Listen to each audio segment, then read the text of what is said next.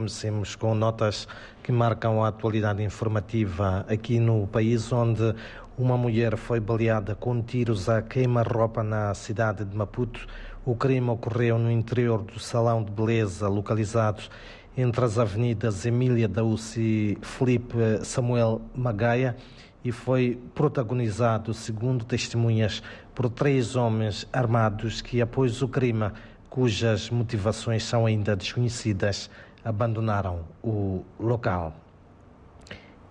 As autoridades policiais moçambicanas garantem, contudo, estarem já a trabalhar para o esclarecimento deste caso, segundo Lionel Muxina, que é o porta-voz da corporação ao nível da cidade de Maputo, as câmaras de vigilância montadas junto ao salão de beleza onde o crime ocorreu um, e cujas um, uh, motivações são, são então até ao momento desconhecidas, poderão ajudar a identificar os executores da mulher de 60 anos.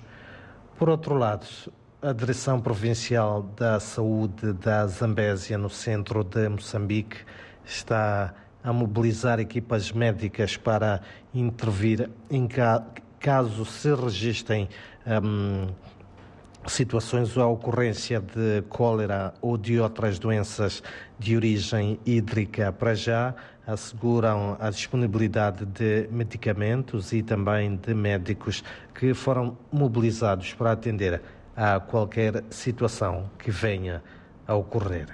E enquanto isso, um sistema de baixas pressões atmosféricas poderá formar-se entre hoje e amanhã a norte da ilha de Madagascar, na bacia do sudoeste do Oceano Índico.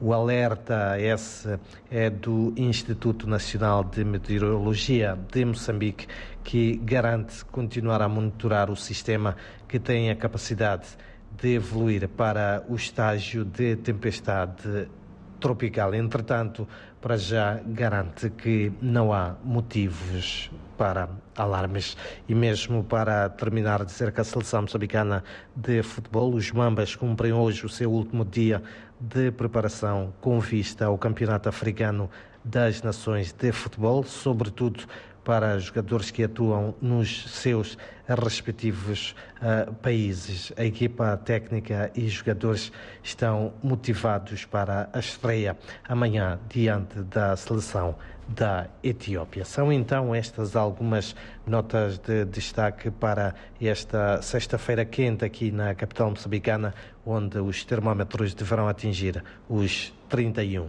graus.